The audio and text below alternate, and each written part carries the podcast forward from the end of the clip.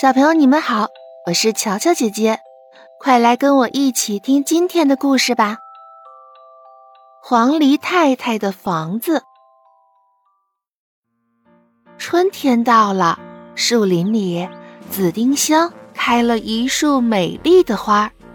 黄鹂一家从南方飞了回来，他们回乡的第一件事儿就是筑巢。黄鹂太太是位喜欢精致生活的女士，她不能忍受那种简简单单的树枝屋子。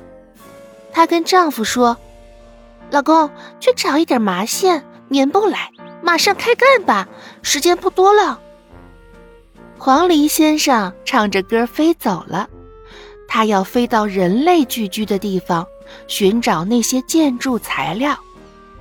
一幢漂亮的农舍出现在眼前，黄鹂先生看到窗台上亮着一团红毛线，马上就兴奋地冲了过去。哎呦！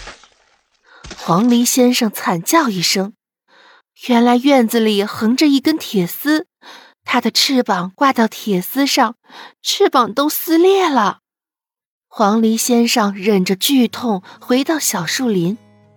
黄鹂太太让黄鹂先生养伤，然后他亲自去找建筑材料了。他以前从没做过这么辛苦的工作，还没找多久，他就已经非常疲惫了。树林里还住着其他鸟，但黄鹂太太瞧不起其他的邻居，她常常跟自己的丈夫说他们的恶习。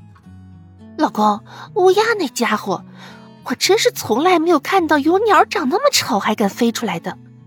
还有还有，啄木鸟也太没有教养了。哦，对了，青丝雀它。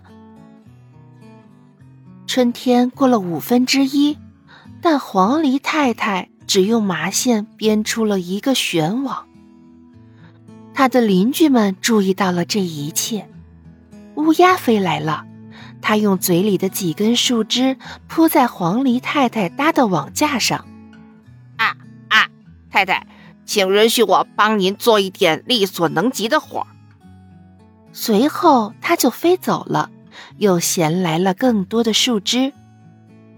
乌鸦帮助黄鹂太太刚把筑巢的构架搭好，朱颈斑鸠就飞来了。他用最细小的树枝堵住房屋所有的缝隙。他向黄鹂太太介绍，用这种细小的树枝堵住所有的缝隙，这样做出来的房屋才会更结实。接下来，啄木鸟也衔来了大量的木屑，帮黄鹂太太把所有的缝隙填平。他说。就像人类用水泥浇灌砖墙一样，这样的房屋不透风雨。小巧的青丝雀也来了，它用最柔软的草茎把房间整体装修了一遍。黄鹂太太惊呆了，这是多么漂亮的房子呀！她简直是为从前自己的刻薄而感到脸红了。黄鹂先生也激动地挥舞那只已经康复的翅膀，好像在对黄鹂太太说着：“我真希望你能改改对邻居们的看法。”从那以后啊，黄鹂太太经常邀请邻居们来她家吃茶点、开音乐会。哼